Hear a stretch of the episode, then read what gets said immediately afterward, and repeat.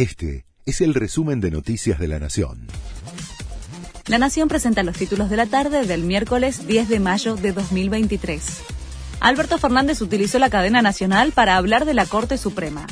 El fallo deja a la democracia como rehén de un grupo de jueces, dijo el presidente al cuestionar al máximo tribunal por la suspensión de las elecciones en Tucumán y San Juan adecua sus decisiones a las necesidades políticas de la oposición, señaló el mandatario, y acusó a los jueces de perseguir sistemáticamente a Cristina Kirchner. No estoy de acuerdo, pero voy a acatar, dijo Sergio Uñac sobre el fallo.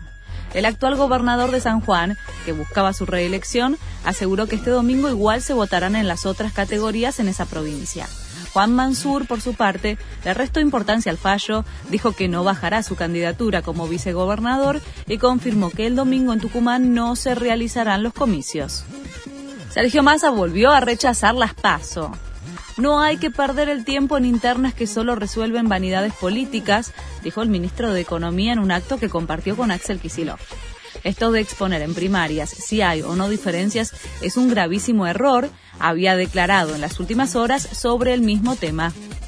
Un periodista de France Press murió en Ucrania al quedar en medio de un bombardeo ruso. Se trata del coordinador de video de la agencia en ese país. Estaba junto a militares ucranianos cuando quedó en medio de un ataque con cohetes graves. Shakira cenó con Lewis Hamilton y hay rumores de romance.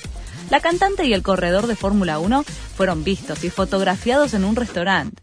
Shakira había estado presente durante la segunda edición del Gran Premio de Miami y después del evento se los vio cenando juntos, lo que generó versiones de una posible relación entre ellos. Este fue el resumen de Noticias de la Nación.